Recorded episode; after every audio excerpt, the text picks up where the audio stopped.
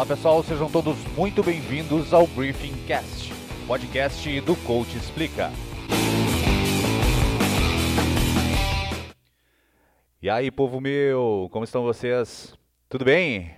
Obrigado a você que está escutando o segundo episódio do Briefing Cast, que hoje promete trazer um assunto um tanto polêmico.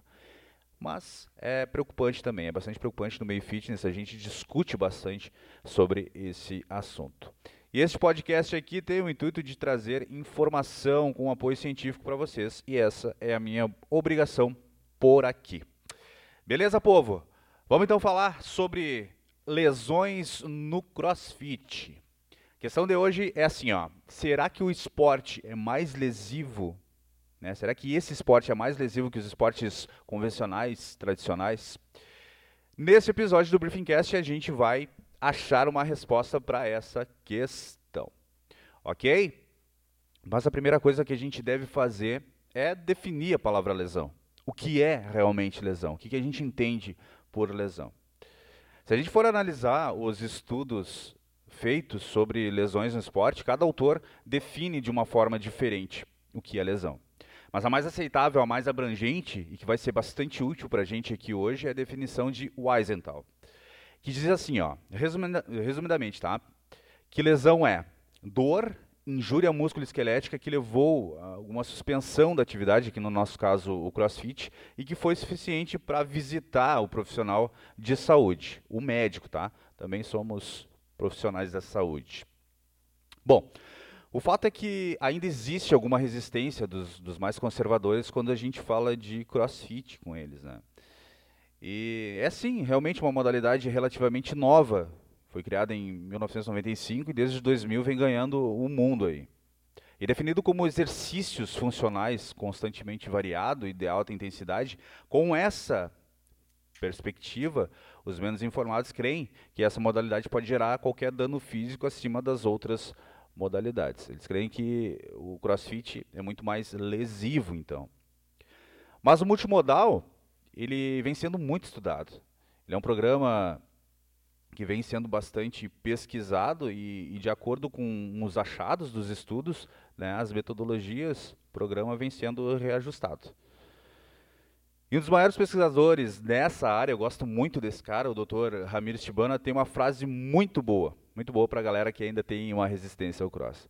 Ele diz assim, ó: Se você acha que o CrossFit é altamente lesivo, infelizmente não está baseado em evidência científica. Então sempre tenha, sempre tenha pelo menos o apoio científico para saber, para falar de alguma coisa. Mas galera, uma frase minha agora. Ó. Eu gosto muito de falar essa frase assim, ó. Caminhar lesiona, correr lesiona, futebol lesiona, o esporte lesiona. Em algum momento houve algum tipo de dano físico ao praticar alguma modalidade, algum descuido. Não estou dizendo nem de, de, de, irresponsabilidade. Algum descuido, alguma coisa já deve ter acontecido, certo? E falando do cross, os estudos mostram que a taxa de lesão dentro do, do multimodal é comparável ou menor que os outros esportes. Nesse caso aqui foi analisado a incidência, tá? A cada mil horas de treino, comparado com, com, outros, com outras modalidades. E agora falando de, de alguns fatores, né? Que, que podem ocasionar em algum dano físico, alguma lesão, alguns fatores eles devem ser levados em consideração. Por exemplo, a falta de uma estrutura organizada e coerente de treino.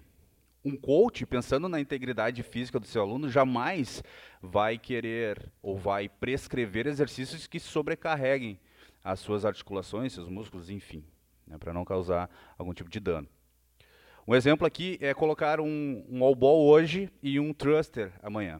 São movimentos de agachar e jogar um implemento acima da cabeça. São exercícios com nomes diferentes, mas o gesto, o recrutamento motor é exatamente o mesmo. Então, dois dias seguidos do mesmo exercício, praticamente, pode ser que cause algum tipo de, de lesão. Né? Então, um, um coach coerente, né, que organiza a sua planilha de treino para os seus alunos, jamais vai colocar esses, esses dois exercícios, é só um exemplo, tá? um dia após o outro.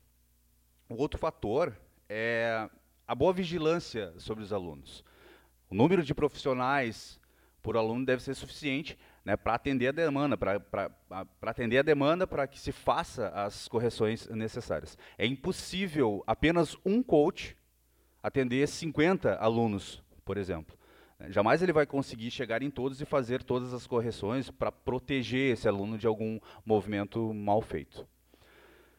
Outra coisa que a gente costuma ver por aí, é, e não é nem um tipo de crítica, tá? mas a gente costuma ver em alguns boxes uh, os coaches prescrevendo testes de PR, testes de, de RM, muitas vezes seguidas, para motivar os seus alunos. Né? E isso é uma forma imprudente de, de motivação, porque os estudos mostram quanto mais próximo a carga máxima a gente treina, maior é o risco de lesão. E aqui eu estou falando dos alunos de classe, tá? os, os alunos convencionais dentro do box. Do box. Eu não estou falando dos atletas. O treinamento de elite é, é uma outra história. Tá, tá, tá muito longe da, da realidade de, de dentro de um box do, dos alunos convencionais. Então, assim, povo, podcast bem curtinho, tá? Vamos resumir o que a gente falou hoje, vamos chegar numa conclusão.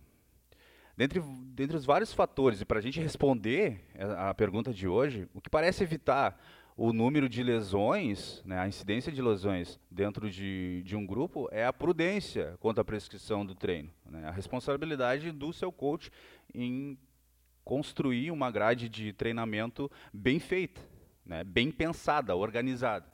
Né.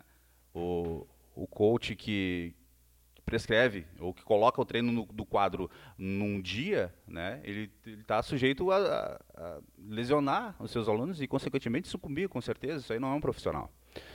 Né? Então, o, o CrossFit ele tem um potencial lesivo, sim.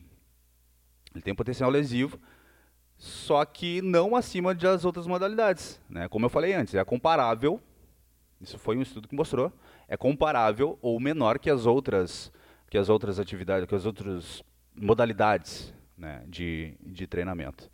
Uh, eu vou colocar esses estudos que eu, que eu li para montar esse podcast para vocês, né, se alguém quiser um pouco mais de detalhe.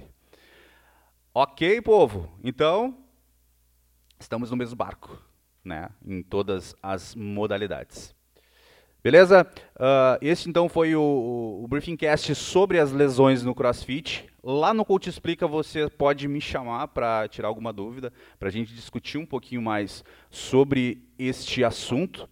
E por lá também eu vou fazer uma enquete com dois assuntos para vocês escolherem o assunto do terceiro Briefing Cast. Beleza, povo? Então fica meu abraço aqui, a gente se escuta na semana que vem. Até mais!